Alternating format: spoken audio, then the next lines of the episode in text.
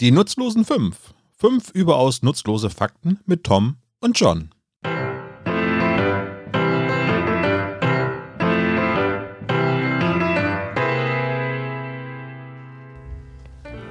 Hallo, hier ist die 13. Ausgabe von fünf überaus nutzlosen Fakten mit mir und mit dem sehr geschätzten John Allen. Nur noch sehr geschätzt. Was soll denn das jetzt, Tom? Überaus geschätzt. Überaus, gut, überaus, gut, überaus, überaus finde ich gut. Das ist überaus. Hallo John. Hallo Tom, mein Lieber, sag, wie geht's dir?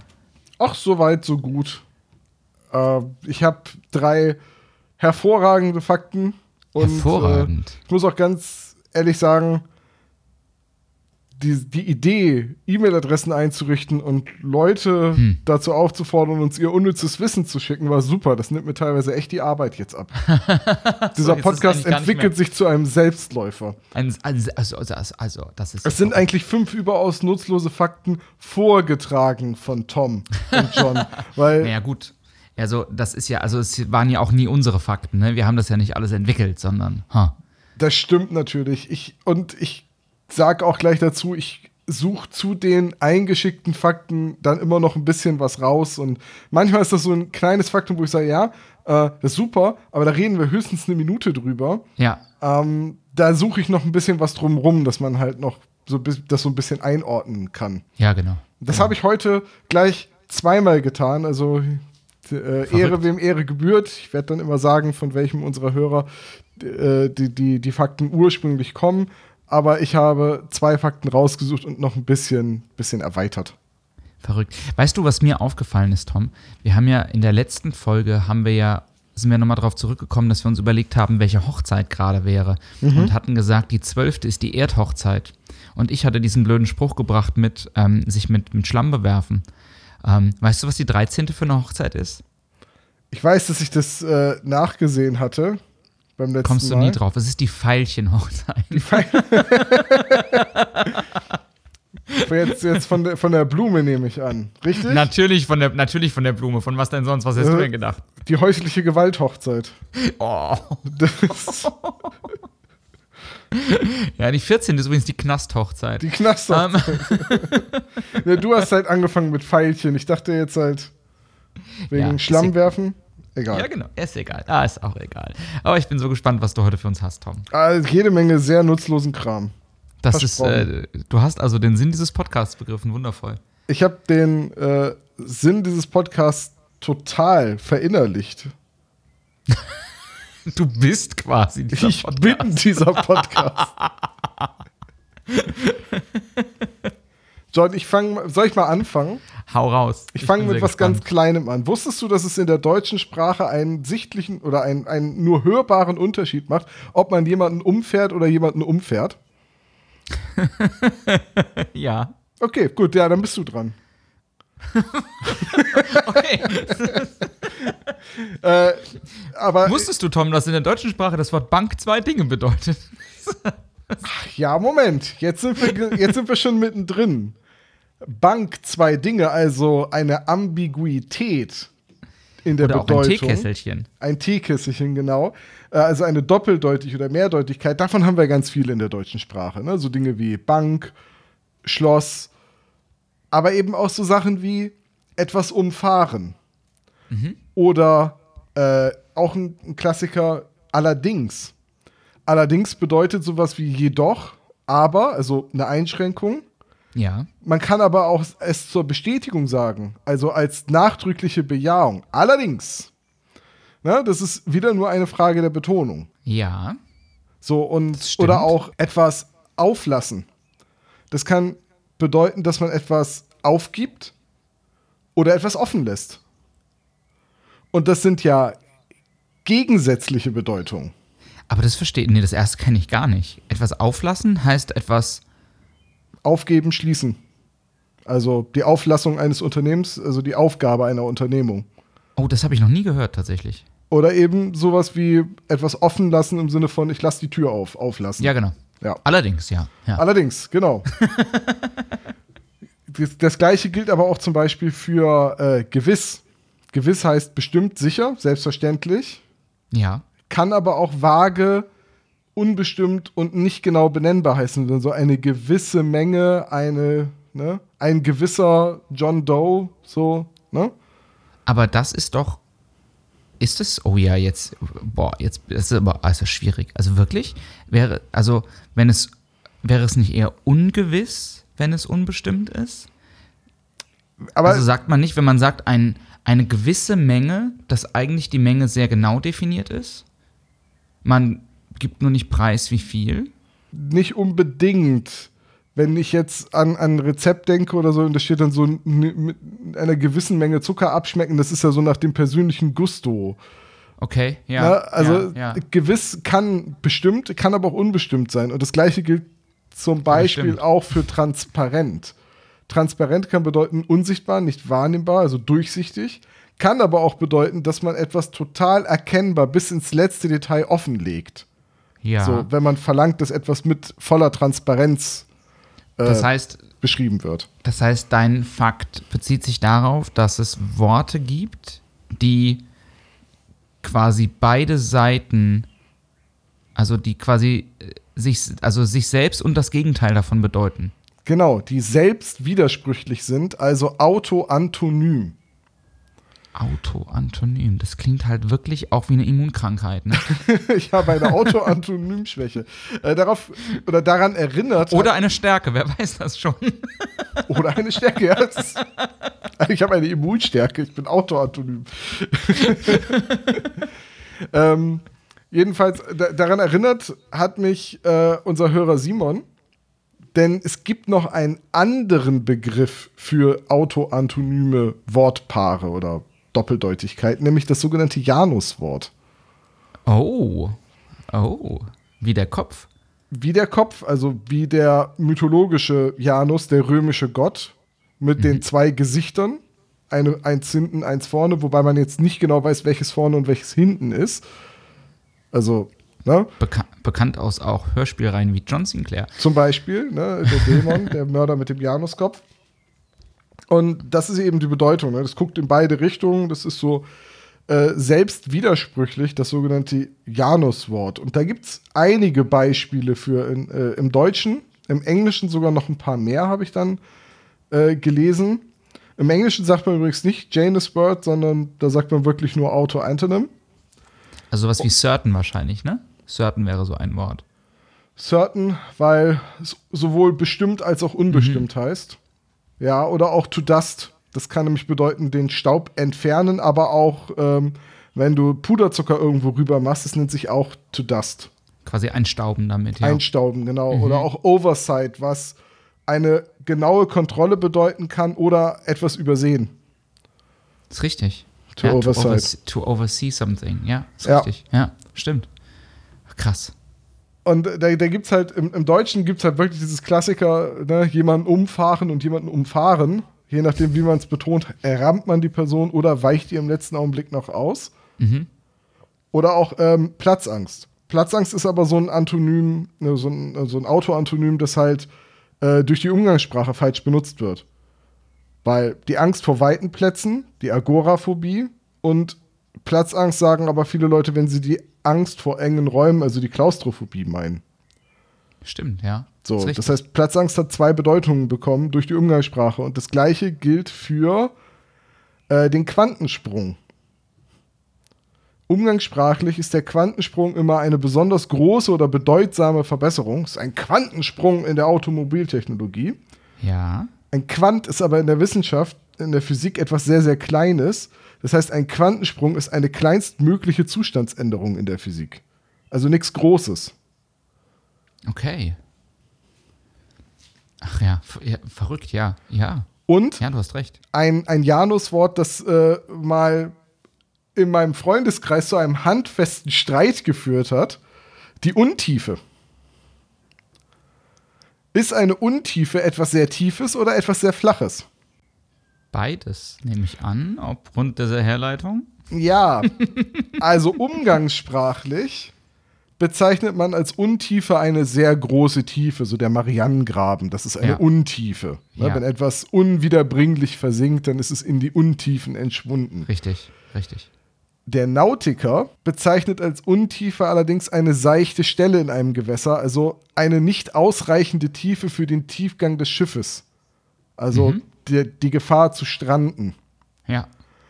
So, ich habe Führerscheine für Boote. So, ich darf, Küste, Ahoi. ich darf Küste und See fahren, ich habe die mal gemacht. Ich habe auch Funkzeugnisse mal gemacht. Ich kann nichts davon mehr, aber ich habe das mal gemacht. Und für mich ist eine Untiefe also eine seichte Stelle. Und als ich dann gesagt habe, da können wir nicht lang, also wir haben ein Computerspiel gespielt, das ist eine Untiefe. Boah, gab das eine Diskussion und keiner wollte mir glauben, dass man als Untiefe eine seichte Stelle bezeichnet. Deswegen, also es führt regelrecht zu einer Meuterei bei uns an Bord. so, ja, und Janus-Wörter sind Wörter, die zwei gegensätzliche Bedeutungen haben. Da nochmal danke an Simon für die Erinnerung an das Janus-Wort. Ich hatte es komplett vergessen, bis, bis, bis, bis mir das wieder so. Krass. Ja, Verrückt. wenn ihr da draußen weitere Janus-Wörter habt, also Wörter, Wortpaare oder ein Wort mit zwei entgegengesetzten Bedeutungen, würde ich mich sehr drüber freuen, wenn ihr uns die in die Kommentare schreibt. Wir, wir, wir machen einfach eine Sammlung von Janus-Worten auf. Ja, und dann schreiben wir irgendwann ein Buch über Janus-Wörter. Oder nicht? Ja, oder nicht, je nachdem. Wer weiß das schon. Weil Mit einer, mit, mit einer gewissen Sicherheit machen wir das. Wir werden die Arbeiten daran einstellen. Einstellen ist übrigens auch ein Janus-Wort. Man kann nämlich etwas einstellen, sodass es fehlerfrei arbeitet oder den Betrieb beenden. Oder etwas bei eBay einstellen. Übrigens, ich habe auf dem Deutschlandfunk was gehört, wo ich sehr lachen musste. Es war witzigerweise auch der satirische Wochenrückblick und da sagte jemand, früher stand die Deutsche Bahn für Pünktlichkeit, heute steht sie. Punkt.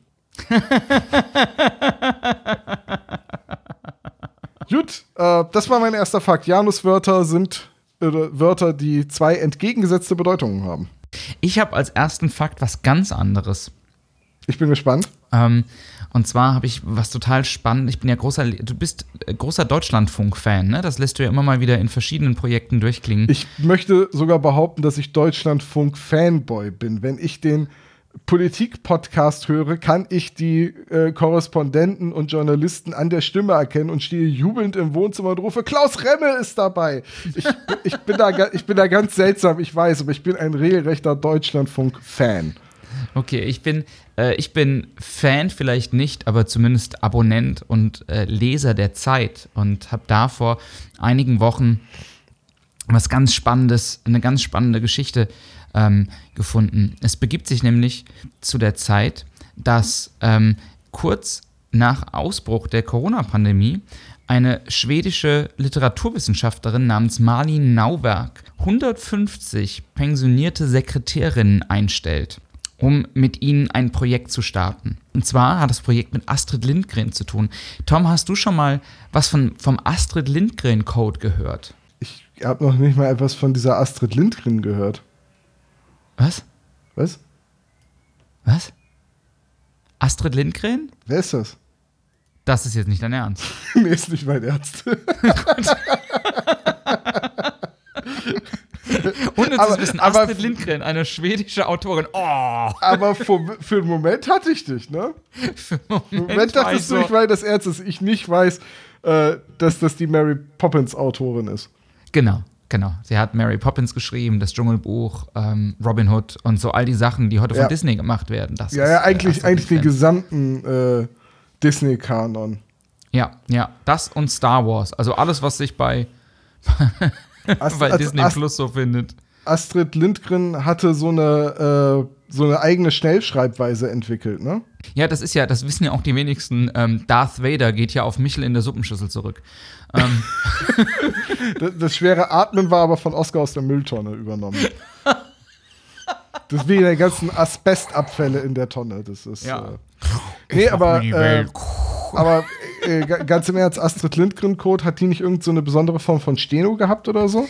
Ganz genau. Man ist gerade dabei, Astrid Lindgrens Nachlass zu entschlüsseln. Ähm, Also wirklich entschlüsseln. zu, wirklich zu entschlüsseln. Normalerweise ist das ja so, du, du schreibst was, entweder mit der Schreibmaschine, mit dem Computer oder von mir aus auch per Hand. Und dann gibst du das ähm, ins Lektorat und dann gibst du das irgendwann in den Verlag. Bei Astrid Lindgren war das anders. Denn selbst der Verlag von Astrid Lindgren hat die Bücher erst gesehen, wenn sie gedruckt waren. Niemand hatte Einfluss auf den Schreibprozess von Astrid Lindgren außer Astrid Lindgren selbst. Wer, wer hat sie Der- das denn geschafft? Tja, das ist eine gute Frage. Am Ende war es wahrscheinlich einfach der Erfolg, der ihr die Möglichkeit gegeben hat, so zu sein. Am, ähm, der Nachlass von Astrid Lindgren steht in der Königlichen Bibliothek zu Stockholm und fasst 160 ähm, Regalmeter ähm, und ist Teil des UNESCO-Weltkulturerbes. Und da sind viele 10.000 Briefe und Zeitungsausschnitte und Fotos und so weiter. Aber das Herzstück sind 650 DIN A5 Notizblöcke mit 100 Seiten voller kryptischer Kringel, die ja, bis vor kurzem weitestgehend unlesbar waren. Man kann oder man konnte ähm, anhand der Beschriftung auf den Blockdeckeln grob entziffern, was in dem Block zu finden ist, aber der eigentliche Inhalt war weitestgehend unbekannt. In dem Zusammenhang des Entschlüsseln, Entschlüsselns aber herausgefunden, dass das nicht der Fall ist, sondern dass alle Manuskripte, die man im Archiv sieht, nahezu perfekt sind und es keine Unterschiede mehr zu den Büchern gibt. Das heißt, Astrid Lindgren hat die gesamten Bücher in Steno geschrieben und in Steno für sich selbst korrigiert ähm, und hat dabei, was aber wohl typisch für Stenografie ist, ähm, das allgemeine Stenosystem für ihre eigenen Bedürfnisse angepasst und dabei noch sehr, sehr schludrig geschrieben. Ähm, und das führt dazu, dass es keine getippten oder gedruckten Originalmanuskripte von Astrid Lindgren gibt, sondern So, alles, und was man, jetzt hat die Wissenschaftlerin, war das, genau, äh, eine ge- Literaturwissenschaftlerin, gesagt, okay, ich brauche Leute, die sich mit Stenografie auskennen und hat sich pensionierte Sekretärin geholt, weil die Zeit haben. Genau. Und weil es mit einem Algorithmus, also mit einem programmierten Algorithmus nicht zu, nicht zu entschlüsseln war. Weil so schludrig und so differenziert oder so unterschiedlich immer wieder geschrieben worden ist, ähm, dass Algorithmen das nicht rausbekommen haben. Aha, okay. Ich hätte jetzt erwartet, dass man, es ist ja im Wesentlichen ein, ein kryptologischer Vorgang, äh, dass man da jetzt halt das macht, was man normalerweise bei kryptologischen Vorgängen macht, sich Mathematiker holt. Ja, hat sie, Also- haben sie aber nicht. Okay, weil, weil jetzt so, ich sag jetzt mal so, die großen Codeknacker im, im Zweiten Weltkrieg, so Enigma und so, das waren ja fast alles Mathematiker, weil man festgestellt hat, dass man mit Linguisten nicht weiterkommt. Ja, das stimmt. Und- okay, und, und, und welchen Vorteil hat jetzt eine Sekretärin äh, gegenüber dem Computeralgorithmus? Sie hat selbst auch mal so schludrig geschrieben oder. Das kann ich dir gar nicht genau sagen. Aber auf jeden Fall hat ein, ein Team von 150 pensionierten Sekretärinnen daran gearbeitet ähm, oder arbeitet noch immer ran, wenn ich das richtig verstanden habe, die Notizblöcke von Astrid Lindgren zu sichten und zu übersetzen oder zu entkodieren. Ähm, und was dabei ganz spannend ist, dass es auch andere Notizblöcke von Astrid Lindgren gibt, und zwar welche, die sie zeitlebens dem schwedischen Kinderbuchinstitut vermacht hat. Und die sind im Vergleich zu denen, die man jetzt sichtet und versucht zu übersetzen, ganz anders, nämlich unglaublich ordentlich und ganz, ganz klar strukturiert. Und ähm, was genau dafür spricht, dass sie die Blöcke gezielt für den Nachlass erstellt hat. Und dass all die Blöcke aus ihrem Nachlass um Himmels Willen nicht für die Veröffentlichung bestimmt waren. Das heißt, Astrid Lindgren war so besessen davon, auch ihr selbst, ihr Bild in der Öffentlichkeit zu prägen, dass sie gezielt quasi Fake-Notizblöcke erstellt hat zur Veröffentlichung, um ihren Schreibprozess darzulegen. Das ist ja abgefahren. Und weil du, weil du vorhin gefragt hast, ab einem gewissen Punkt ähm, wurde Astrid Lindgren quasi Chefin ihres eigenen Verlages. Das heißt, sie konnte quasi ihre Bücher, ihre Manuskripte so durch, äh, durchschleusen, ohne dass die vorher jemand gesehen hat. Das heißt, es gab nie eine Kontrollinstanz für Bücher von Astrid Lindgren, sondern es war immer nur sie selbst. Niemand hat da sonst reingeguckt, niemand hat da sonst drüber geguckt. Wow, gut, okay, ne? Das äh, erklärt vielleicht ein paar der Bücher. Ja. Ähm.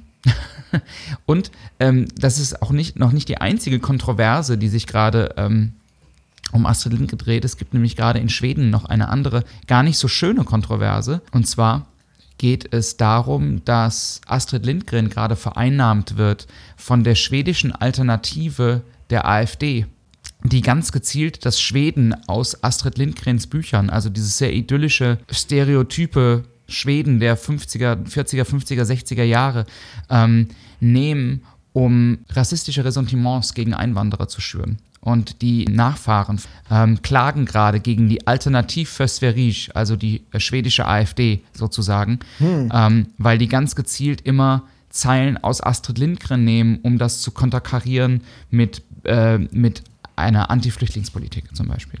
Interessant. Nee, also, dass die, dass die so eine Form von Steno hatte, das hatte ich schon mal irgendwo gehört, aber auch nur, aber da habe ich mir halt nichts bei gedacht, weil du denkst halt, ja, okay, hat die ihre Bücher halt in Steno geschrieben, wenn es halt schneller geht. Also diese, Genau, und, und diese, diese Literaturwissenschaftlerin ähm, Marlin Nauberg konnte das auch nur lesen, weil sie Privatstunden genommen hat bei der Sekretärin von Astrid Lindgren, die gelegentlich Astrid Lindgrens Post gemacht hat und deswegen Astrid Lindgrens Steno lesen konnte. Das ist ja geil. Das finde ich jetzt geil. Dass, dass die Sekretärin noch lebt und dass die äh, Literaturwissenschaftlerin die ausfindig gemacht hat und gesagt hat, okay, ja. ich muss diese Handschrift lesen lernen. Ja. Total, total abgefahren. Das ist richtig abgefahren. Also, das ist irgendwie, es ist jetzt irgendwie nicht lustig und nicht sonst was, aber ich finde alleine die Vorstellung, dass diese ganzen Geschichten, die man eben kennt, ähm, nur als Buch gedruckt waren und alles andere komplett nur auf DIN A5 Notizblöcken in Steno irgendwo liegt, das quasi unlesbar ist, finde ich total abgefahren. Ja, du sagst es jetzt so leichtfertig, dass das, dass das nicht, äh, also, okay, witzig vielleicht nicht, aber das ist, ähm, das ist ein großartiger Fakt. Oder? Es ist äh, Hammer, also. Ich frage mich halt, ich gehe da jetzt halt sofort wieder so von so einer technischen Seite ran uh, und frage mich halt, warum das Computerprogramm daran gescheitert ist. Mhm. Weil eigentlich ein Algorithmus mit einer Mustererkennung, also gerade Bilderkennung, Bildverarbeitung und Mustererkennung, da sind wir, was künstliche Intelligenzen angeht, zum Beispiel richtig weit.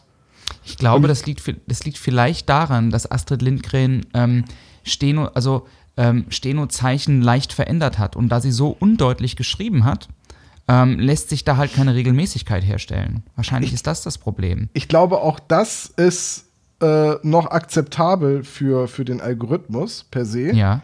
Ich könnte mir aber vorstellen, ähm, also wenn du eine künstliche Intelligenz trainierst, ja, also der ja. Begriff künstliche Intelligenz ist meiner Meinung nach sowieso ein bisschen hochgestochen, weil eine künstliche Intelligenz ist eigentlich nichts anderes als ein großes Netzwerk von Wegen. Mhm. Und wenn du ein, eine künstliche Intelligenz trainierst, dann bringst du eigentlich dem Computerprogramm nur bei, äh, den richtigen Weg durch dieses Netzwerk zu nehmen. Indem du ja. durch mathematische Berechnung den äh, Wegen Werte zuweist. Also man könnte vielleicht grob sagen, eine gewisse Länge oder ein gewisses Gewicht. Ja. Und du definierst halt, welche Wege zu nehmen sind. Also ob das der kürzeste Weg, also das geringste Gewicht oder der längste Weg oder ne, welche Wege halt die sind, die du willst. Und das machst du, indem du einer KI Daten gibst. Ja. Und sagst, pass auf, auf diesem Bild ist eine Katze.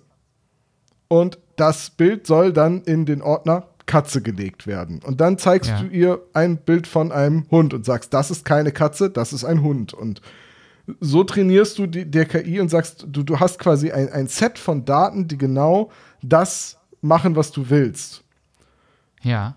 Und dann kannst du irgendwann, wenn die KI gen lang genug trainiert wurde, wie oft und wie oft man das iterieren muss und so weiter, das hängt von der Komplexität ab und das ist auch je nachdem, welche Technologie man einsetzt, anders. Ähm, kannst du quasi anfangen, der KI nicht trainierte Daten zu geben. Also einfach ein Bild und die KI muss selber entscheiden, ist das jetzt ein Hund oder eine Katze.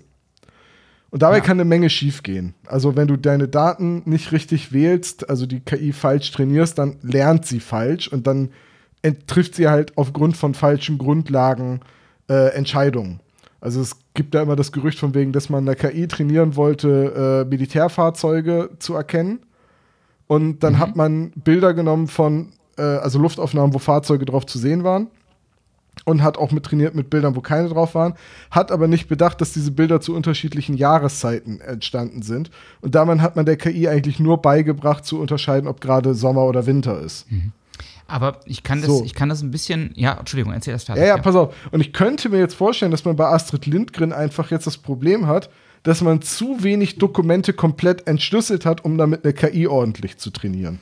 Genau. Ähm, ich lese gerade, ich habe gerade noch mal das Interview. Es gab ein Interview in der Zeit mit der, mit der ähm, Literaturwissenschaftlerin.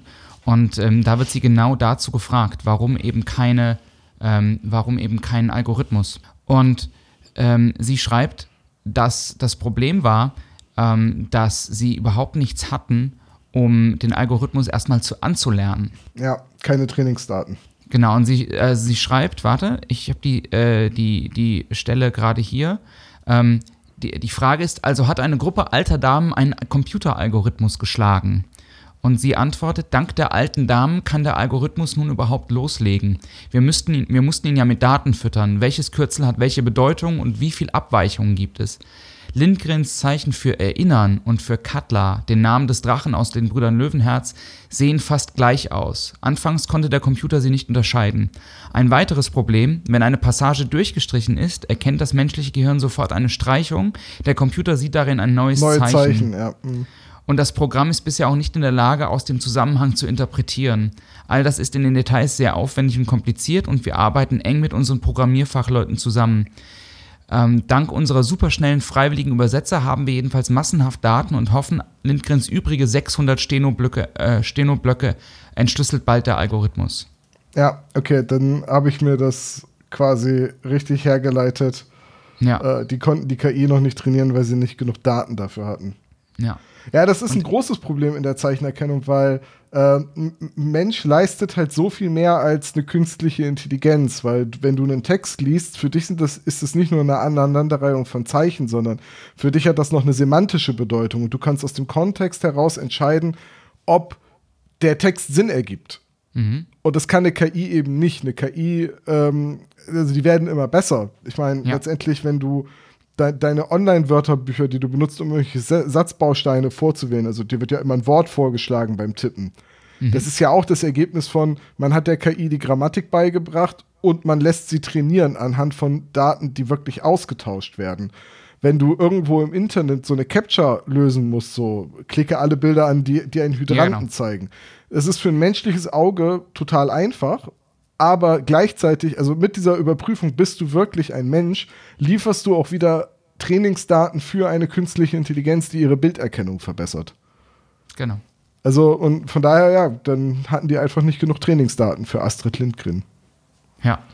Und es ähm, ergibt sich daraus auch noch, dass Astrid Lindgren im Gegensatz zu dem, was man zum Beispiel allgemein, wenn man schreiben lernt, also Romane schreiben lernt, lernen würde, nämlich, dass man sich vorher ein Outline macht darüber, wie die Geschichte laufen soll und ähm, was wann passiert, dass man so einen Spannungsbogen sich vorher baut. Und bei Astrid Lindgren zeigt sich, dass sie genau das nicht tut, sondern dass sie quasi ihre Geschichte erst Stück für Stück entwickelt, während sie die schreibt. Und zwar, dass sie das chronologisch durchschreibt. Sie fängt selbst an und erlebt dann dabei quasi die Geschichte. Und man aus den Blöcken geht wohl hervor, dass sie dann Szenen immer einzeln nochmal umschreibt im Nachhinein, wenn es nicht mehr passt, weil sie Alter, Aussehen, Haarfarbe und teilweise sogar Geschlecht von ihren Protagonisten und Protagonistinnen im Nachhinein noch ändert. Also nicht so wie ein George R. R. Martin, der halt äh, an seinem Computer eine riesige Excel-Datei hat, in der alle seine Charaktere beschrieben sind, damit er selbst nicht vergisst, wie die heißen und wie sie aussehen. Genau, jetzt kann man argumentieren, dass, ähm, dass Game of Thrones einfach viel komplexer ist, logischerweise, als eine Astrid Lindgren-Geschichte. Aber total spannend, dass es fast eine, so, eine, so eine kindliche Herangehensweise ans Schreiben ist. So dieses, ich schreibe jetzt eine Geschichte auf und mal gucken, was passiert. aber es zeigt halt auch nur, dass ein kreativer, dass es bei einem kreativen Prozess kein richtig und kein falsch gibt. Absolut, absolut. Jetzt kann man natürlich auch sagen, dass würde sie Krimis schreiben, würde das nicht funktionieren. Wahrscheinlich, Ähm, ja. Aber ja, absolut. Es gibt nicht dieses eine richtig und dieses eine falsch ähm, beim, beim kreativen Prozess. Das ist vollkommen richtig, ja. Das ist der Astrid Lindgren Code. Äh, furchtbar interessant. Und ich hätte nicht gedacht, dass wir wegen Astrid Lindgren mal über künstliche Intelligenzen in diesem Podcast sprechen. Ja, ist, ein gut, ist auch gut, oder? Ein bisschen stolz darauf. Ja, äh, John, soll ich mal weitermachen? Hau raus. Mach mal Ähm, weiter. John, ähm, ich finde ja, dieser Podcast ist der Beginn einer wunderbaren Freundschaft. So. Ja. Und sie endet in drei. Und ich würde dich bitten, spiel's noch einmal, John. Auf welchen Film spiele ich gerade an? Auf Casablanca. Natürlich auf Casablanca. Großer Klassiker der Film. Da, da, Äh, da. Ja? 1942 gedreht, in den Hauptrollen Ingrid Bergmann und Humphrey Bogart. Ja. Yes. Und wusstest du, dass es von Casablanca zwei unterschiedliche Synchronfassungen gibt? Nein. Also, äh, Casablanca, man muss die Handlung, glaube ich, grob zusammenfassen, spielt in Marokko, also in Casablanca. Äh, Casab also, Marokko war damals Teil von Frankreich, also französisches Protektorat, Mhm. französisch Nordafrika. Und der Film spielt im Zweiten Weltkrieg. Und zwar kurz nachdem die Wehrmacht Frankreich überrollt hat, also den Nordwesten von Frankreich erobert hat und im Südfrankreich ein äh, Marionettenregime, das sogenannte Vichy-Regime, weil die Hauptstadt in Vichy lag, äh, errichtet hat. War doch Du die Hauptstadt, oder? Ja, du siehst es Und- nicht, aber ich nicke. Ja, ja, du, ne, du bist der Historiker von uns beiden, deswegen äh, verbessere mich einfach. So, und äh, Vichy Frankreich hatte also auch damit die Herrschaft über Marokko, über Nordafrika und damit Casablanca. Und in dem Film geht es darum, dass halt viele Franzosen oder viele äh, Europäer den Weg über Casablanca äh, nehmen, um nach Lissabon zu kommen und von da aus in die Staaten zu fliehen. Und dafür braucht man Transitpapiere. Und der korrupte Polizeichef von Casablanca stellt diese Transitpapiere halt nur gegen horrende Bestechungszahlungen oder äh, sexuelle Dienstleistungen aus.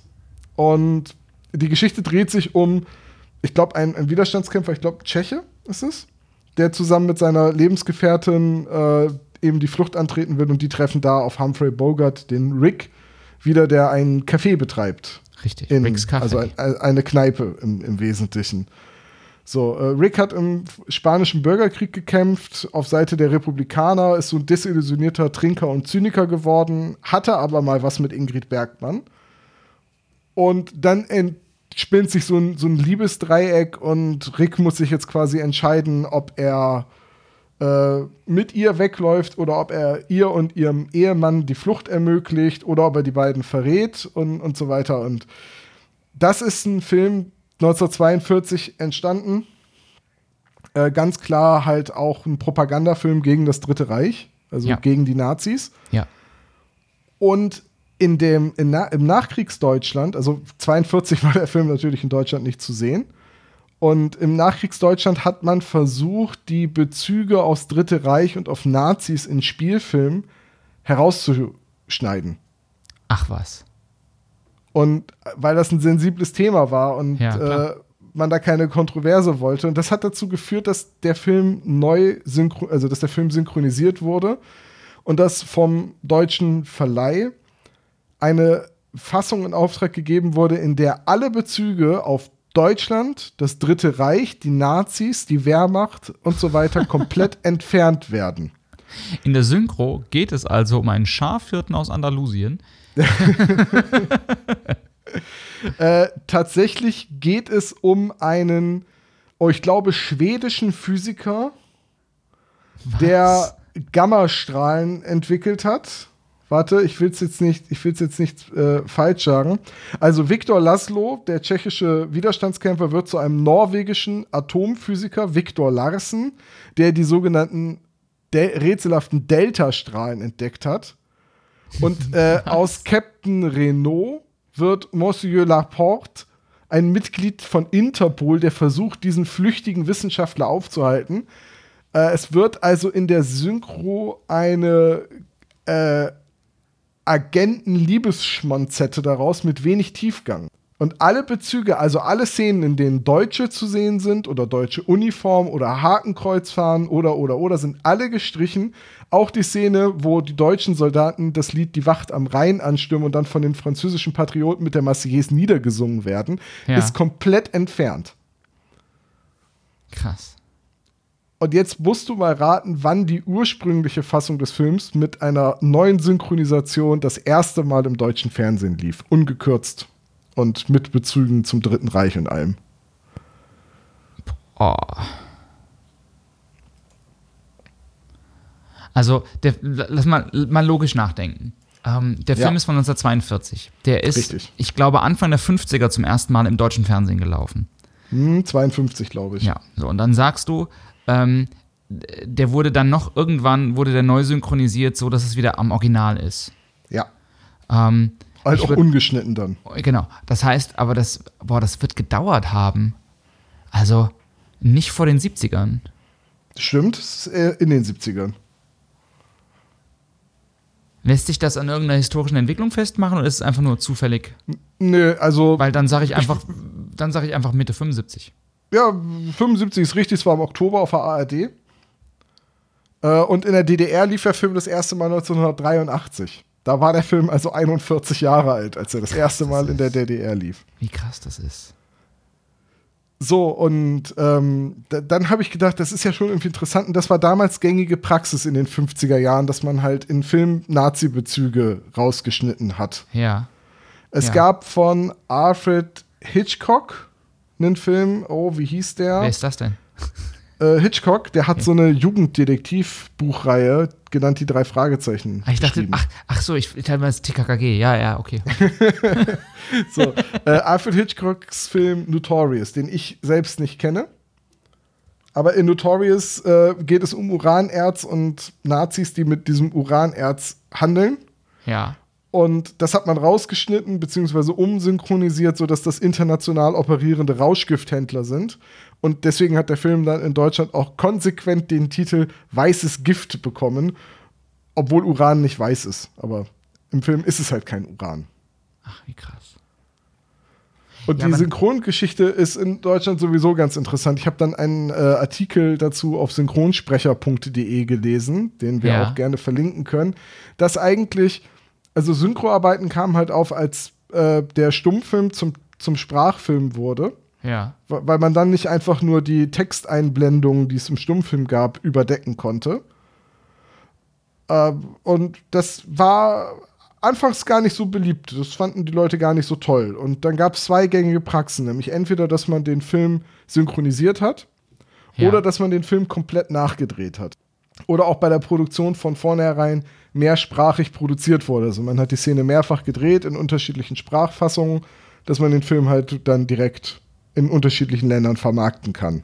Ich muss gerade dran denken, dass es einen, einen, einen, einen Bud Spencer-Film gibt, der auch zweimal synchronisiert worden ist, nämlich einmal als ernster Version, als ernster Film, einmal als Comedy-Version. Genau, komme ich, komm ich zu. Ah, Also, super. Mhm. So am, so am Rande. Das, sind, das ist dann in den 70ern, wo äh, die Devise galt, Hauptsache es passt zum Bild.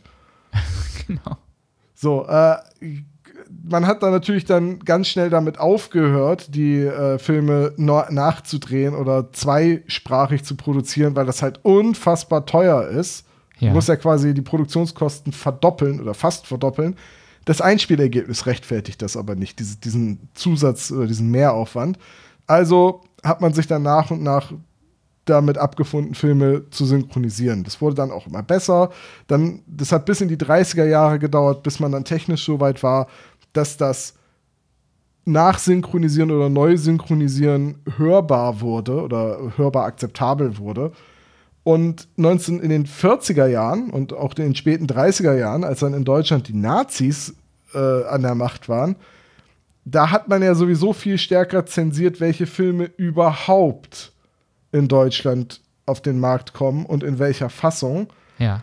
Und da wurde rigoros auch einfach geschnitten oder Dialoge geändert, äh, damit es in die Ideologie des Dritten Reiches passt. Also da wurden Filme einfach verfremdet. Nach dem Zweiten Weltkrieg haben wir dann diese Phase, wo Filme die Nazi-Bezüge, wo das halt für das Publikum unzumutbar war, ähm, äh, Nazis zu zeigen. Also hat man das rausgeschnitten Mhm. so wie jetzt Casablanca oder eben diesen Hitchcock-Film. Und dann kamen so in den 60er und 70er Jahren diese Rainer Brandt-Fassungen. Also Genau. so, der ist da jetzt nicht alleine schuld dran und heute gilt das ja auch als legendär, die Rainer Brandt-Verfilmung.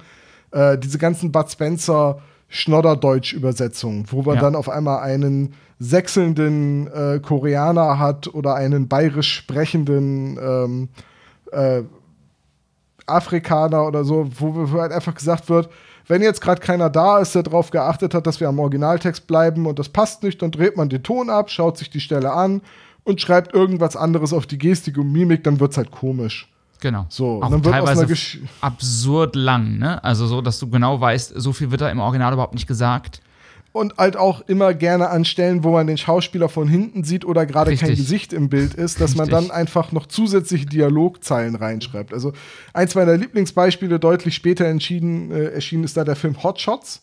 Ja, absolut. Diese, diese absolut. Top Gun-Parodie, den Absolut. ich halt als Kind nur auf Deutsch gesehen habe. Und da gibt es so zum Beispiel eine Szene, wo ähm, äh, Charlie Sheen auf seinem Motorrad auf den Militärstützpunkt fährt und dann wirft er eine Handvoll Kleingeld in so ein Mauthäuschen rein und dann geht die Schranke hoch. Ja, Und der Gag ist im Englischen halt, dass du auf den Militärstützpunkt kommst, wenn du die Maut bezahlst. richtig.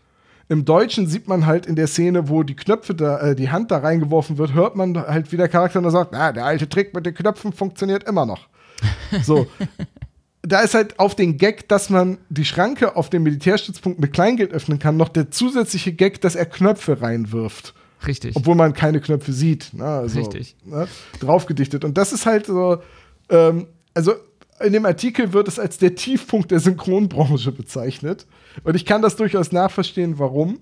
Auch wenn natürlich die äh, Terence Hill und Bud Spencer Schnodderdeutsch-Übersetzungen legendär geworden sind. Und den Western, den du ansprichst, das ist einer der ersten Filme, in dem äh, Bud Spencer und Terence Hill gemeinsam gespielt haben. Genau, für, also es wird später für Fäust für ein Halleluja, glaube ich, ne? Und es heißt Gott vergibt Django nie oder sowas? Äh, nee, ich glaube, da vermischst du gerade äh, Filme. Warte, das muss ich jetzt Okay. nachsehen. Äh, der ist zweimal synchronisiert worden. Einmal als todernster Western Genau. und einmal als zwei vom Affen gebissen. So, jetzt hat der aber als zwei vom Affen gebissen, der hat halt keinen Slapstick. Es ist halt einfach ein bierernster Western, der nur durch die Dialoge albern geworden ist. Richtig, richtig. Das gibt's aber auch bei Vier Fäuste für ein Halleluja tatsächlich. Das Aber ist, das kann sein, ja. der kam ursprünglich raus, das weiß ich, weil ich riesen Bud Spencer-Fan bin. Ähm, der kam ursprünglich raus und war FSK 16 ähm, und wurde dann nochmal veröffentlicht mit einer Comedy-Synchro FSK 12. Ah, okay. Ja, das kann, das, das kann gut sein. Ich habe als Kind die ganzen Western und auch die ganzen Bud Spencer und Terence Hill Filme sehr geliebt. Total. Äh, einfach wegen dieser Slapstick-Schlägereien und der lockeren Sprüche äh, und äh, hab die immer gerne geguckt, wenn die im Fernsehen liefen. Aber ich glaube, ich könnte keinen davon irgendwie zusammenfassen oder nacherzählen, weil die in meinem Kopf einfach so, so, so, so eine Melange aus Slapstick-Brei ist. Ja, ich weiß, was du meinst, aber ich habe sie tatsächlich so oft gesehen, dass ich das wirklich kann und ich kann die auch mitsprechen. Ähm, und ich habe einen guten Freund ähm, an der Stelle, liebe Grüße an Lukas. Ähm, und als der mich zum letzten Mal in Hamburg besucht hat, haben wir wirklich einen Abend hier gesessen, haben, haben Pizza bestellt und haben äh, zwei Bud Spencer Filme geguckt und haben uns gegenseitig, haben gegenseitig die, die Sprechrollen übernommen. weil, wir, weil wir einfach, weil wir das beide bis zur Betonung hin können. Und das ist, es ist gruselig. Ähm, meine Frau war noch unterwegs und kam dann nach Hause und wir saßen auf dem Sofa und haben dann irgendwie, Achtung, hier kommt der Landvogt. Nein, hör! und es war wirklich, glaube ich, es war, es hatte einen gewissen Fremdschämenfaktor, glaube ich, in der Summe. Hättet ihr die ähm, auch noch mal komplett neu synchronisieren können? Das habe ich als Kind manchmal gemacht. Einfach Ton runterdrehen und dann. Und mitsprechen, ja. Ja. Wir haben das, wir haben das auf, wir haben quasi so das Rainer Brandt-Spiel auf Partys gespielt. Wir haben den Film runtergedreht, also den Ton vom Film runtergedreht und haben, ohne den Film zu kennen, quasi live versucht, den neu zu synchronisieren. Und, Oh mein äh, Gott, lass es mal machen. Boah, hätte ich da Bock drauf.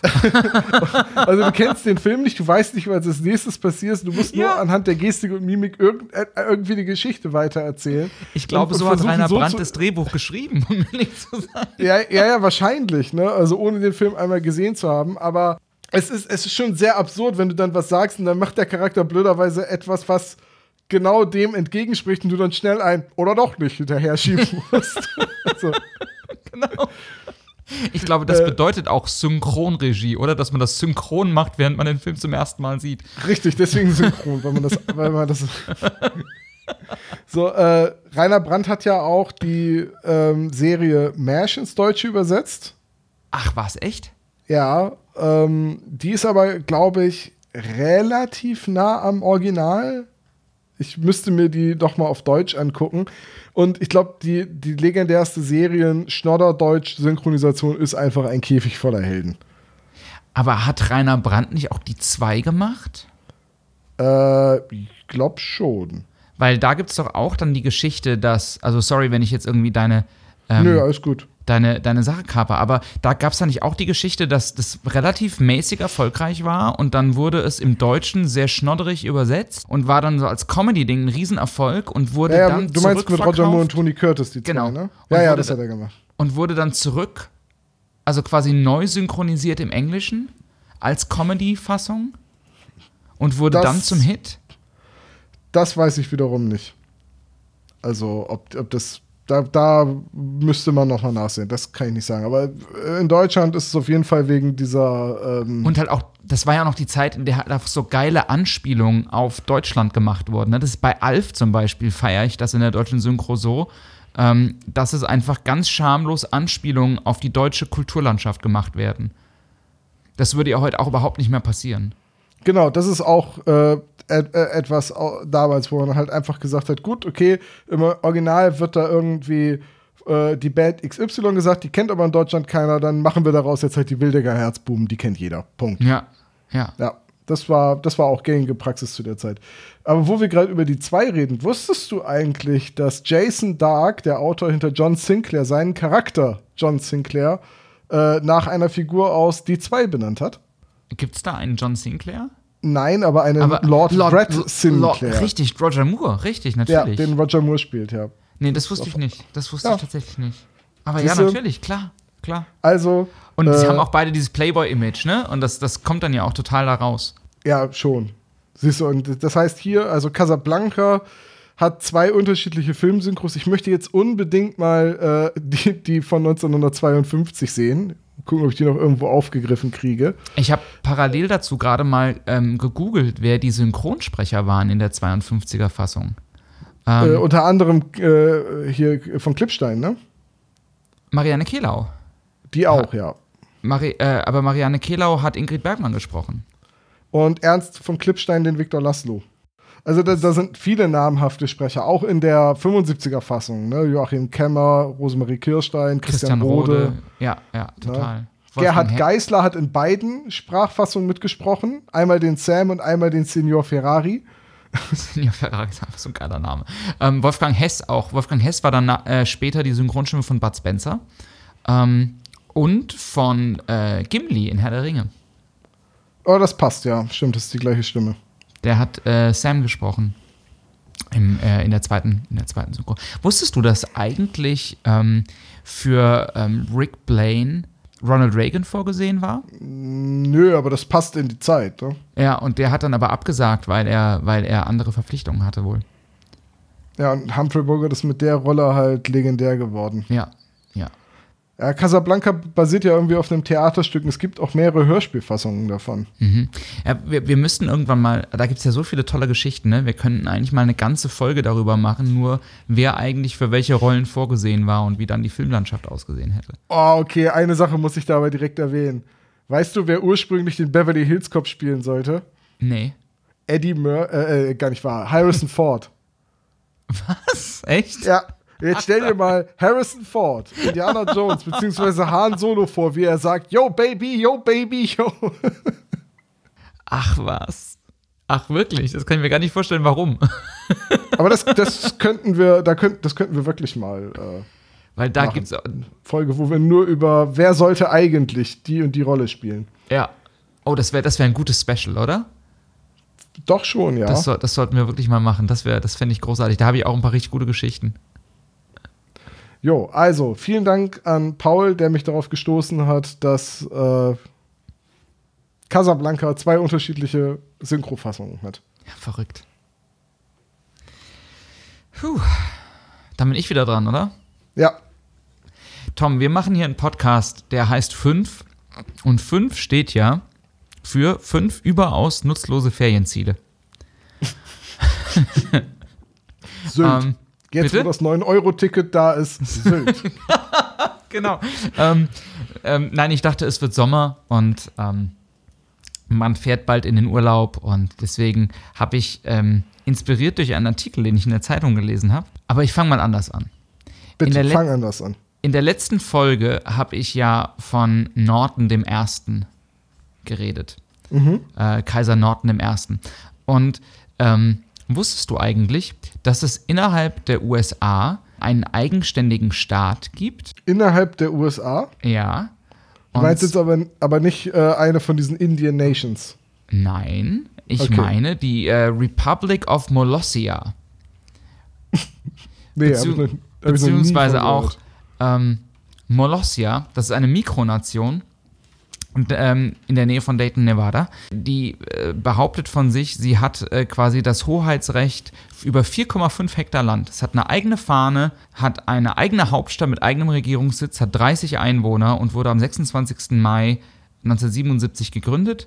Ähm, hat eine eigene Telefonvorwahl und befindet sich in der Nähe vom Lake Tahoe, in der Nähe von Reno. Und in ähm, Molossia gibt es einen Norton Park, Ah ja. der Mhm. nach ähm, äh, Edward Norton, nicht Edward Norton, Quatsch. Jetzt waren wir so bei Synchronsprechern, ähm, der nach ähm, Emperor Norton benannt ist. Anyway, ähm, Warte, jetzt, wir müssen aber kurz einmal festlegen, dieser Staat, diese Mikronation, Ja. ist von keiner anderen Nation auf der Welt irgendwie anerkannt und vor allem nicht von den USA. Das ist vollkommen richtig. Okay, gut. Das ist also wieder nur irgendein Bekloppter, der sich viereinhalb Hektar Land geschnappt hat und seine eigene Republik ausgerufen hat. Ja, genau. Es, es, es ist die Idee von, ähm, von äh, zwei Freunden, nämlich von Kevin Baugh und, und, und seinem Freund James. Ähm, es ist eine de facto Diktatur. Ähm, denn es, die haben der DDR mal den Krieg erklärt, 18, 1983. Sehr gut. so, aber darum geht es gar nicht. Ähm, es geht darum, dass ich das gelesen hatte, ähm, die Tage, und dann heute Morgen Zeitung lese. Und in der Zeitung folgendes finde. Ähm, in der Haushaltssparte die Frage, ob man Speiseöl in den Abfluss schütten darf. Ähm, darf man, ist aber nicht klug, weil ähm, das gibt so einen so so ein, so ein Film, ähm, das, das so ein Film wie ausgelassenen Speck und da können sich andere Sachen drin festsetzen ähm, setzen und das kann irgendwann den Abfluss verstopfen. So wie Und- das in London in der Kanalisation ständig passiert mit irgendwelchen Kilometer großen Fettklumpen. Ganz genau. Und dann kam, dann, ich zitiere aus diesem Artikel, ich habe ihn extra ausgeschnitten, ich zitiere. Das Öl bindet Dreckpartikel Partikel und wenn es mit Calcium im Wasser reagiert, kann daraus eine Art Seife werden. Später bilden sich Klumpen, die auf die Dauer zu riesigen Fettbergen anwachsen können. Im Jahr 2017 wurde in der Londoner Kanalisation der Whitechapel Fatberg entdeckt, der 130 Tonnen wog und sich unter anderem vermischt mit Windeln und Tüchern über mehr als 250 Meter erstreckte. Und jetzt der nächste Satz ist der entscheidende für meinen sinnlosen zweiten Fakt heute. Ein Stück davon wird bis heute im Museum of London aufbewahrt. Und dann habe ich mir gedacht, wenn man einen Teil eines 130 Tonnen und über 250 Meter langen mit Windeln und Feuchttüchern vermischten Klumpens in ein Museum steckt, sollte ich doch mal googeln, was es noch für komische Museen gibt. Und ich hatte keine Ahnung, was ich aufmache mit seltsamen Museen. Ich dachte, ich habe einfach ein paar rausgesucht. Und dachte, ich nenne mal ein paar Ausflugstipps für Leute, die jetzt in den Sommerurlaub fahren. Das seltsamste Museum, in dem ich jemals war, Ja. äh, das war ein Penismuseum. Ja, das ist, würde ich jetzt auf eine, also verglichen mit dem, was ich noch habe, würde ich das auf der Seltsamkeitsskala relativ weit unten einordnen. Okay, ich bin gespannt. Also die erste Webseite, die ich fand, listete als erstes das Museum des Bieres in Dublin und ich dachte, boah, das ist ja ein bisschen lahmarschig. Was ist daran seltsam? Genau, genau. Außer, dass ich schon mal, ich war schon mal da, das ist in der Guinness Brauerei, man kann ein Bierdiplom machen. Ähm, ich habe ein Bierdiplom gemacht. Mit, welchem, mit welcher Abschlussnote? Ähm, mit sehr gut. Mit sehr gut. Ja, man Okay. muss ein Guinness perfekt zapfen und dann bekommt man ein Guinness Zapfdiplom. Achso, das ist alles. Du musst, nicht, du musst es nicht brauen oder so. Oder Nein, nein, nein, du musst nur ein richtiges Guinness zapfen. So, mm, mehr Hunde. Genau. Genau. Mit Plörbräu. Egal. Ja. Ähm, es gibt in Spanien ein Museum der verlorenen Seelen. Ähm, äh, in. Rom, Entschuldigung. Ähm, ein Museum der verlorenen Seelen ist ein Geistermuseum. Das fand ich auch nur so mäßig interessant. Es gibt in der Türkei ein Haarmuseum. In dem befindet sich die weltweit größte Sammlung von Frauenhaaren. Und zwar insgesamt mehr als 16.000 Exponate, die eine einzelne Person, nämlich Che Galib, der früher mal einen kleinen Töpferladen hatte und weil er von einer Frau verlassen wurde, die ihm zum Andenken eine Locke ihres Haares geschenkt hat, hat er angefangen, Frauenhaare auszustellen. Und inzwischen, seit mehr als 30 Jahren, sammelt er Frauenhaare und hat ein Museum gemacht. Das fand Oh, ich schon ein bisschen okay. gruselig. Mm, ja, schon, ein bisschen, ja. Es gibt in den USA ein Museum für schlechte Kunst. Das fand ich ziemlich cool, muss ich sagen. Schatz, Schatz, ein Museum hat angerufen und will deine Kunst ausstellen. Nimm die Schlinge wieder vom Hals, du hast es geschafft. Dann ist das Museum für schlechte Kunst. oh wow. Ähm, die meisten Gemälde werden auf Flohmärkten gefunden und dann für das Museum kuratiert.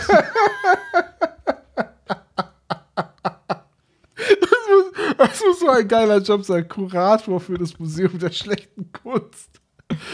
Bis auf den Flohmarkt. Sowas habe ich ja noch nie gesehen. Was wollen Sie dafür haben? 5 Dollar? Gekauft. 1996 äh, wurde das Bild Eileen aus dem Museum gestohlen und kurz darauf zurückgebracht. Ist auch geil. Die Kunst ist so schlecht, wenn man keinen Käufer findet, bringt man sie zurück. Ähm, tatsächlich ähm, ist es, hat es einen Kultstatus erreicht. Ähm, und laut eigenen Angaben träumen Millionen von Maler weltweit dort ausgestellt zu werden. Das Bild ähm, darf allerdings nicht nur schlecht sein, sondern es muss, Zitat, so schlecht sein, dass man es nicht ignorieren kann. Ähm, das fand ich dann schon wieder ein bisschen spannender, muss ich sagen. Und jetzt gehen wir thematisch vor. Du wirst einen roten Faden erkennen. Okay, mhm. Wir reisen nach Brüssel ins Celeb und besuchen dort das Celebrities Underwear Museum. Und zwar ein Museum, das sich verschrieben hat, äh, Unterwäsche von Prominenten und ähm, Politikern auszustellen. Ähm, einzige Bedingung ist, alle im Museum ausgestellten Kleidungsstücke müssen mindestens einmal getragen worden sein von den besagten Prominenten. Ähm, Highlight ist aktuell ein, eine Boxershort von Nicolas Sarkozy. Hm, Frage ist, wie man da rankommt. Aber gut. Ich weiß nicht, kann man, kann man nicht einfach anrufen und nett um eine Spende bitten? Ich könnte mir gut vorstellen, also jetzt so berühmte Leute wie Nicolas Sarkozy, der wäscht ja seine Klamotten höchstwahrscheinlich nicht selbst. Das ist richtig, ja. Und da gibt es doch bestimmt irgendeinen Angestellten, der da mal eine Boxershort mitgehen lässt. So. Mhm. Ja, durchaus. Also ich frage mich halt, wie man dann die Echtheit garantieren kann. Also du kannst ja nicht irgendwie ein Foto von äh, Nicolas Sarkozy beilegen, wo er sie gerade hochhält und freundlich grinst oder so. Äh, ein DNA-Abgleich ist wahrscheinlich auch nicht immer unbedingt machbar, aber ne, so. Ja. Ich kann ja jetzt auch einfach irgendeine alte, kaputte Boxershort irgendwo finden und behaupten, die hat mal Helmut Kohl gehört. Erkennt man an der Bundgröße. Äh, und, und die dann verkaufen. Mhm. Ja? Kennt man der also- Bundgröße ist auch schön. Wer, wer fällt denn darauf rein? Also, Das M wie massiv. ja. Okay, Aber- ja. Aber wenn ich jetzt sage, wir gehen thematisch vor, was glaubst du denn, was jetzt nach dem Museum für Celebrity Underwear der nächste logische Schritt wäre? Celebrity Body Parts. Nee. Neu-Delhi. 1992 eröffnet in Neu-Delhi das Museum for Toilets. Und Ah, es ja. gibt ein, ein ähm, es gibt verschiedene Toiletten, die man ausprobieren kann. und die die Geschichte der Toilette beschreiben. Ähm, das Ganze wird dann getoppt äh, durch ein Museum, das 2016 in England eröffnet hat, nämlich genau das National Poo Museum. ähm, wo ich nichts weiter darüber sagen muss, außer dass ganz viele verschiedene Exponate menschlicher und tierischer Exkremente. vorgestellt werden. Mhm. Ja. Und dann habe ich noch ein letztes gefunden. Also es gibt noch ganz viele. Ne? Es gibt so Honorable Mentions. es gibt ein, es gibt ein Pasta-Museum. Es gibt ein Kartoffelmuseum. Ähm, es gibt ein Museum für das Rauchen in Indien. Ähm, es gibt ein Brotmuseum. Es gibt also äh, wirklich die, die, die seltsamsten Dinge. Ich habe da noch eins für dich rausges rausgesucht, von dem ich dachte, dass du daran gefallen haben könntest. Du müsstest allerdings auch nach äh, Kansas. Und zwar gibt es äh, seit inzwischen ein, 52 Jahren in, in Kansas ein Barbed Wire Museum, in dem mehr als 2400 verschiedene Varianten von Stacheldraht ausgestellt werden. Wow, okay. Und auch da gibt es einen Souvenirshop. Und ich frage mich halt wirklich, was man in einem Souvenirshop für Stacheldraht kauft. Halsketten? Stacheldraht. Und letztlich gibt es in New York ein Müllmuseum. Ja, okay, gut. Da bietet sich aber auch keine Stadt so sehr an wie New York. Das ist richtig, ja. Das ist richtig. Und dort werden, ähm, wird alles gefunden, was die Kuratoren des Museums auf dem Müll finden. Geschirr, Lampen, Möbel, Technik, Kunstwerke, vielleicht Kunstwerke, die es nicht mehr ins Museum für schlechte Ich wollte Kunst gerade sagen, es gibt eine Wanderausstellung mit dem Museum der schlechten Kunst. So eine Kooperation, manchmal tauschen die Exponate. Wo er fragt, ist das Kunst oder kann das weg? Das kann ins Müllmuseum. So, gehen wir das ins Müllmuseum? Ja, definitiv Müllmuseum. Schatz, Schatz, es hat noch ein Museum angerufen. Es ist in New York. Das MOBA, nicht ganz. Das ist das MIMA.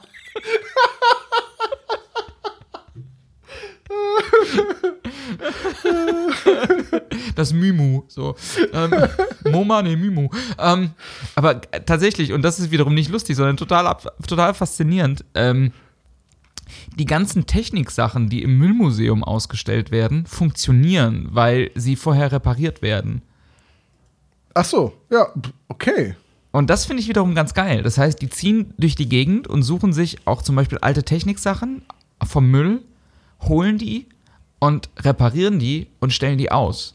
Und das finde ich so gerade im Sinne von ähm, im, im, im, im Sinne von so Nachhaltigkeit und sowas finde ich das total geil. Das ist, das ist wirklich interessant, dass die Sachen instand gesetzt werden für das Müllmuseum. Also Ja. mit, mit dem so Gedanken, das hat jemand weggeworfen, aber mit ein bisschen Arbeit könnte man das halt auch weiter nutzen oder also, also retten so, ne? Das ist Richtig. so. Richtig. Äh, Das ist ja auch eigentlich dann ein knallharter Kommentar zu dieser Wegwerfkultur, dass man sagt, so, oh, pf, bevor ich jetzt die Mühe investiere, äh, das äh, zu restaurieren, kann ich es auch lieber neu kaufen. Richtig. Richtig. Richtig. Also, Ja. Äh, Und es gibt also wirklich honorable mentions, ne? Also es gibt ein Museum für Salz- und Pfefferstreuer. Es gibt ein Museum für Rasenmäher. Es gibt ein Museum für Kryptozoologie. Ähm, es gibt ein Museum für Clowns. Es gibt also alles, alles, alles, alles, alles. Es ist verrückt. Es ist In verrückt. Und Cuxhaven gibt es ein Pinguinmuseum. das weiß ich. Ja, Wie oft warst du schon da? einmal. Ist es es wert? Das ist ein ganz kleines Museum geführt von einem Ehepaar. Mhm. Ich weiß gar nicht, ob es Eintritt kostet oder ob nur um eine Spende gebeten wird. Also wir haben ein bisschen was bezahlt. Ich weiß aber nicht mehr, ob das verpflichtend war oder ob wir einfach was gespendet haben. Und im Prinzip sind das zwei Leute, die sich kennengelernt haben und beide eine große Sammlung von Pinguin-Fanartikeln hatten. Also alles Mögliche in Pinguinform. Und wenn man eh in Cuxhaven ist oder in der Nähe und da einfach mal durchgehen möchte, lohnt das total, weil es schon interessant ist zu sehen, was es halt alles in Pinguinform gibt. Von der Zahnbürste über den Mülleimer hin zum tabletthaltenden Deko-Pinguin im Wohnzimmer und halt tausende Plüschtiere in Pinguinform. Und die haben auch ein paar echte Pinguine, weil in Cuxhaven im Stadtpark leben ein paar Humboldt-Pinguine. Okay. Also da gibt es so ein kleines Gehege. Und die haben halt auch ein paar äh, präparierte äh, Pinguine und halt auch ein Pinguinskelett und so. Also, aber es ist in dem Sinne eigentlich kein richtiges Museum, sondern es ist halt ein klein, ein, wirklich ein kleines, privates, geführtes Museum, wo halt Teile der Sammlung ausgestellt werden und äh, die dekorieren halt auch regelmäßig um. Also das ist ganz nett. Ja, aber das ist cool. Das ist echt cool. Äh, ich muss gerade so an äh, den Film Red Race denken. Das Barbie-Museum. Das Barbie-Museum. Papa, ich will ins Barbie-Museum. Klaus Barbie, auch genannt der Schlechter, Schlechter von, von Lyon. Wir haben Eva Brauns Auto geklaut. Das ist äh, so wie bei Simpsons. Mann, du hast Hitlers Karre geschrottet. Was hat der Mann dir denn jemals getan? ja, das Barbie-Museum. Ah, herrlicher Gag in dem Film. Oh ja. Oder, So, äh, bevor ich zu meinem letzten Fakt komme, John. Ja. Wusstest du, dass die Notizbücher von ähm, Charles Darwin gestohlen wurden? Habe ich mal gehört. Und sie, wurden sie nicht vor kurzem, sind die nicht vor kurzem wieder aufgetaucht? War da nicht irgendwas? Habe ich Ja, am Rande mit- mitgekriegt. Mit besten Ostergrüßen wurden die Notizbücher von Charles Darwin der Bibliothek in Cambridge zurückgegeben. Mit besten Ostergrüßen. Ja, die war, die waren überbracht. 20 Jahre verschwunden. Also man hat irgendwann mal festgestellt, dass sie nicht mehr da sind, die Notizbücher von Charles Darwin. Ja. Und niemand wusste, wer sie gestohlen hat. Also man hat den, den Diebstahl halt auch erst ewig nach, wahrscheinlich nachdem er passiert ist, äh, bemerkt. Und jetzt wurden sie vor kurzem zurückgegeben mit besten Ostergrüßen an das Museum. Ich schätze mal, dass die Diebe festgestellt haben, dass man es nicht verkaufen konnte. Und weil, ne, wenn man Ja. die Echtheit nachweisen würde, ist halt klar, wo sie herstammen, dass es Diebesgut ist, etc., etc. Äh, halt etwas, das zu bekannt ist, um es zu stehlen. Und Mitte Oktober 2020 sind sie zurückgegeben worden. Aber Fällt- meinst fiel du, mir nur gerade ein, dass ich das. meinst du nicht, dass man die trotzdem verkaufen könnte? Also jetzt mal im Ernst. Es, es also gäbe du, bestimmt du irgendeinen doch. ruchlosen Sammler auf der Welt, der Ja. einfach das Ja. stillschweigend in seine private Sammlung stellt und sich einen Keks freut, dass er die Originalmanuskripte von Charles Darwin Ja. besitzt. Es, also irgendwie, ich denke mir auch sowas wie die Mona Lisa oder sowas kriegst du doch verkauft. Also meinst du nicht?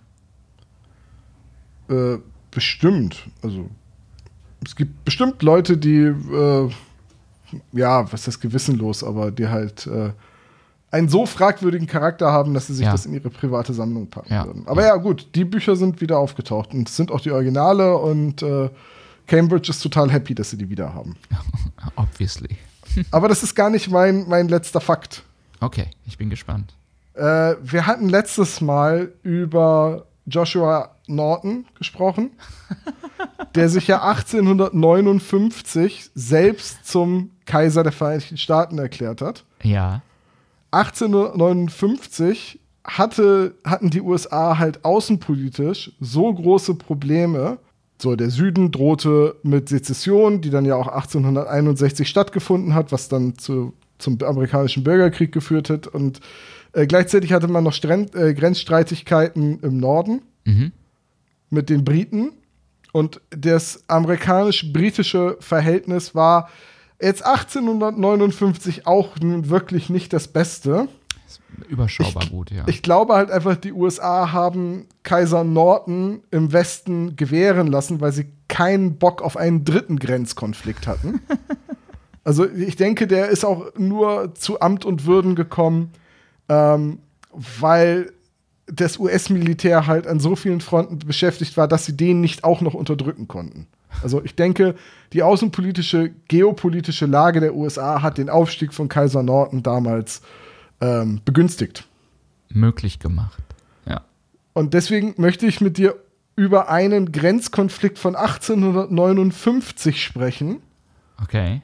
den sogenannten Schweinekrieg. Hast du davon schon mal gehört? Also ich kenne Invasion of Pig Bay, aber das ist was anderes. Genau, die, die Pick Bay Invasion war äh, deutlich später. 60, 61? No, Also Ja. 1960, 61, ne? Auf jeden also, Fall irgendwann in den 60ern, ne, Frü als, frühe Kennedy-Administration. als sich die USA und äh, die Sowjetunion quasi gegenüberstanden. Genau. So, aber nein, äh, der, der Schweinekrieg fand 1859 statt und zwar im Nordwesten der USA. Kanada war damals noch ähm, Britisch-Amerika und äh, Britisch-Amerika, also man hat sich quasi versucht zu einigen, wo jetzt eigentlich die Grenze verläuft zwischen den USA und eben ähm, den noch britisch kontrollierten Gebieten in Nordamerika. Okay. Und man entschied sich, dass es entlang des 49. Breitengrads in einer geraden Linie verläuft. Dann gab es immer mal wieder Streitigkeiten um einzelne Gebiete und über die Jahre hinweg wurden diese Streitigkeiten immer wieder beigelegt durch das Ziehen einer geraden Linie bis zur Küste. Dann hatte man die Einigung getroffen, dass die äh, Grenze jetzt verlaufen soll bis zur Küste am 49. Breitengrad und zwar so, dass die Vancouver Island, auf der auch die Stadt Victoria liegt, dass die noch zu äh, Großbritannien gehört und der Rest zu den USA. Okay. Also man hat gesagt, wir müssen eine Gren die Grenze so ziehen, dass die Schifffahrts dass es eine Schifffahrtsstraße gibt, also eine fahrbare Strecke, die Victoria Island, äh, Vancouver Island von den USA trennt. Mhm. Ergibt Sinn. So, da hat man gesagt, gut, dann haben wir den Grenzkonflikt ja beigelegt, fertig ist. Jetzt gibt es da drei Inseln. San Juan, Lopez und die Orcas. Und es gibt zwei Seestraßen. Eine führt links an der Insel vorbei, eine rechts. Die Harrow Strait und äh, die Rosario Strait. Und jetzt war in, dem, äh, in der Vereinbarung nicht genau festgelegt, welche der Seestraßen gemeint ist. Die eine Das ist schlecht. umfasst die Inseln aus Sicht der USA, die andere nicht. Und andersrum aus britischer Sicht. Das heißt, diese Inseln waren ein Konflikt weiterhin, so ein schwelender Konflikt. Und die äh, Briten haben dann auf San Juan Island eine Hudson Bay Company gegründet und haben da Schafe angesiedelt. Und haben da äh, Farmer hingeschickt und haben gesagt, hier, ähm, wenn das Land erstmal von uns besiedelt ist, dann können die Amerikaner nichts machen, dann kann die US-Regierung das nicht mehr für sich beanspruchen. Äh, die US-Regierung hat seinerseits da auch Leute angesiedelt, so dass dann halt ähm, Amerikaner und Briten auf beide auf dieser Insel siedelten. Mhm. Das ist jetzt nicht lange gut gegangen. Und ähm, es ist so absurd, aber so begab es sich, äh, dass ein Schwein, ein Hausschwein, das Charles Griffin gehörte, der, auf, der für die Hudson Bay Company arbeitete, äh, frei herumlief und bei einem dort lebenden Amerikaner, der hieß Cutler, äh, immer die Kartoffeln gefressen hat. Das Schwein. Cutler hat sich mehrfach bei Griffin beschwert und gesagt, äh, sorg gefälligst dafür, dass dein, dein Schwein nicht meine Kartoffeln frisst, woraufhin der ihm geantwortet hat, es ist deine Aufgabe dafür zu sorgen, dass deine Kartoffeln aus meinen Schweinen herausbleiben.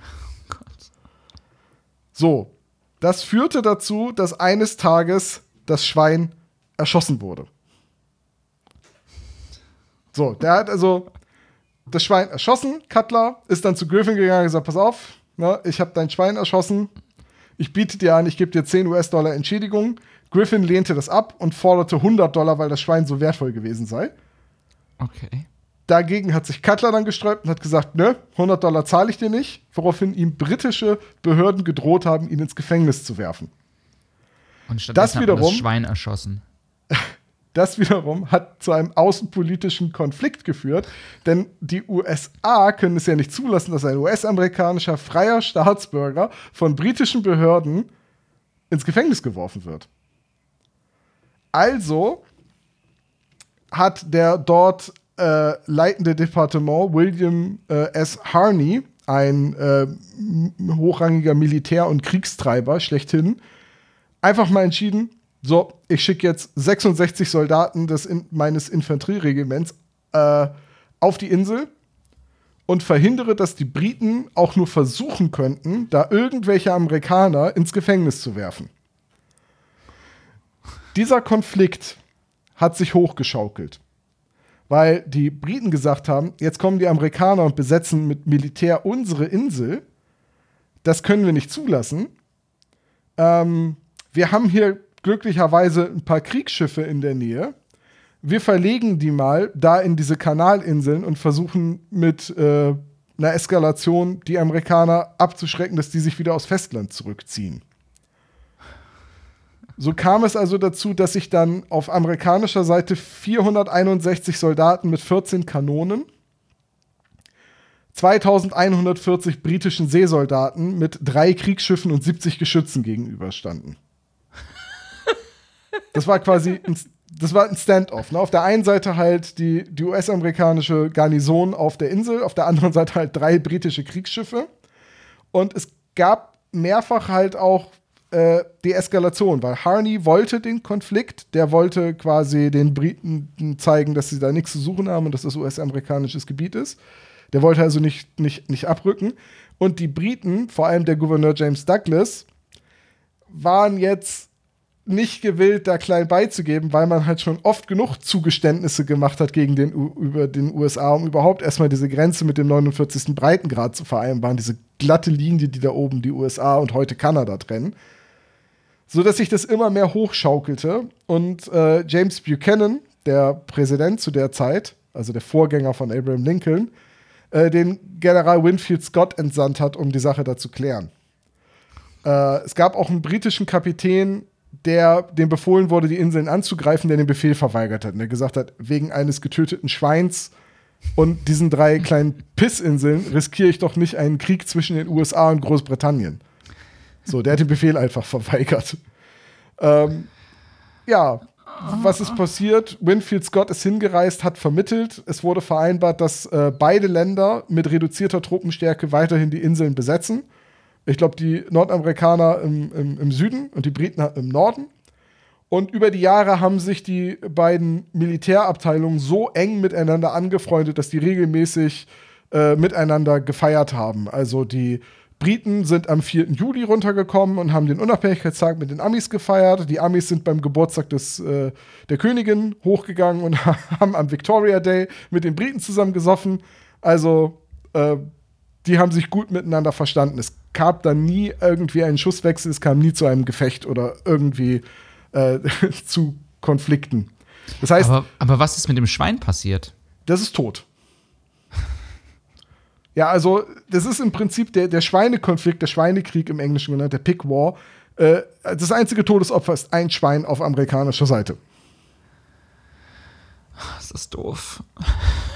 Der, der, der, der Grenzkonflikt wurde übrigens 1872, zwölf Jahre nachdem die Krise anhielt, äh, entschieden. Und jetzt rate mal, wer den Schiedsspruch gemacht hat. Wer hat zwischen Nordamerika, also den USA und Großbritannien vermittelt? Wann war das? 1800? 1872. Norton der Erste. das wäre sehr schön.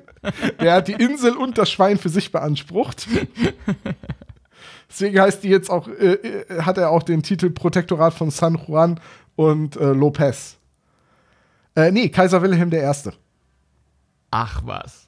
Der deutsche Kaiser Wilhelm wurde gebeten zu vermitteln und der hat entschieden, dass San Juan Island Teil der USA werden soll. Und bis heute gibt es eine Gedenkstätte auf der Insel, die äh, im San Juan Island National Park steht und an den Schweinekonflikt erinnert. Oh Gott.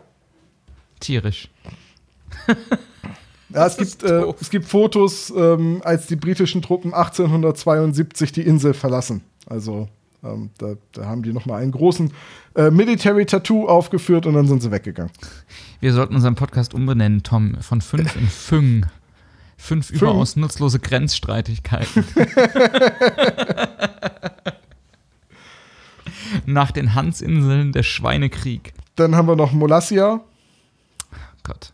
Da hat ja, ja auch Grenzstreitigkeiten. Dann äh, Emperor Norton. Vielleicht sollten wir ein Museum machen. Ein Museum für sowas. Ein Museum für sinnlose Grenzstreitigkeiten. Grenzstreitigkeiten, ja. Aber ich fand, ich fand das so großartig, als ich vom Schweinekrieg gehört habe, der damit losging, dass ein Amerikaner ein britisches Schwein erschoss. Und auch damit im Prinzip endete. Genau. Er beginnt. Er endet. Übrigens, der, äh, der Offizier, der die Soldaten auf der Insel befehligt hat, der also von Harney dahin geschickt wurde, war George Pickett. Pickett George Picklet? Nein. äh, Pickett hat, hat später auf Seiten des Südens gekämpft okay. und äh, ist in die Geschichte eingegangen durch den ähm, wie, nennt, Sturmangriff, äh, Pickett's Charge. Der hat bei Gettysburg eben den Sturmangriff angeführt, der zurückgeschlagen wurde und letztendlich äh, zur Niederlage auch des Südens geführt hat. Okay. In, in, in Gettysburg. Also äh, Pickett hat auf den Süden gewechselt.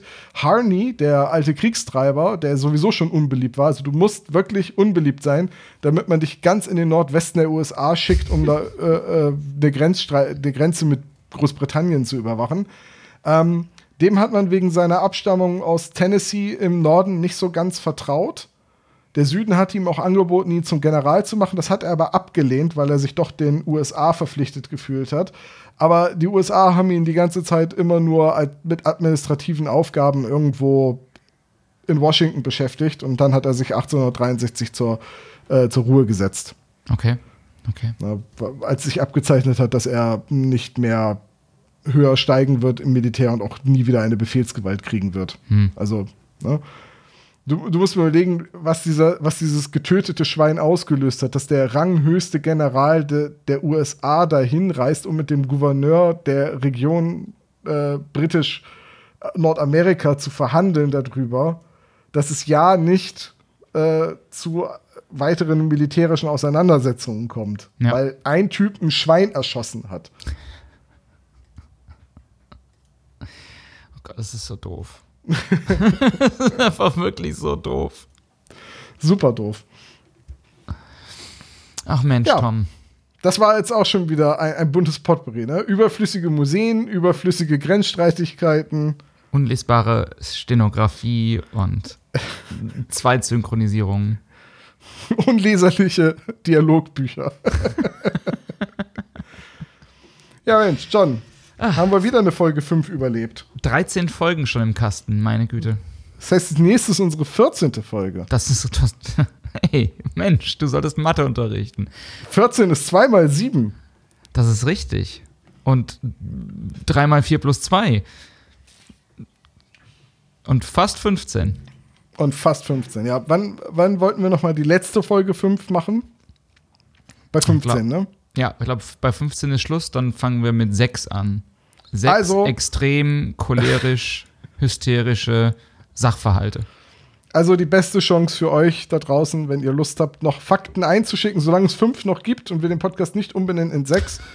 äh, schreibt ihr einfach eine E-Mail an tom, nee, nutzlosertom at gmail.com oder nutzloserjohn at gmail.com. So ist es. Und immer dran denken, die Fakten nur an einen von uns beiden zu schicken und nicht an beide. Und äh, deswegen hier nochmal der Dank äh, an Simon für die Januswörter und äh, Paul für Casablanca. Ja, und allen anderen da draußen vielen Dank fürs Einschalten und äh, ja, bis zum nächsten Mal. Macht's gut, ihr Lieben. Ciao, ciao, Tschüss. bis bald.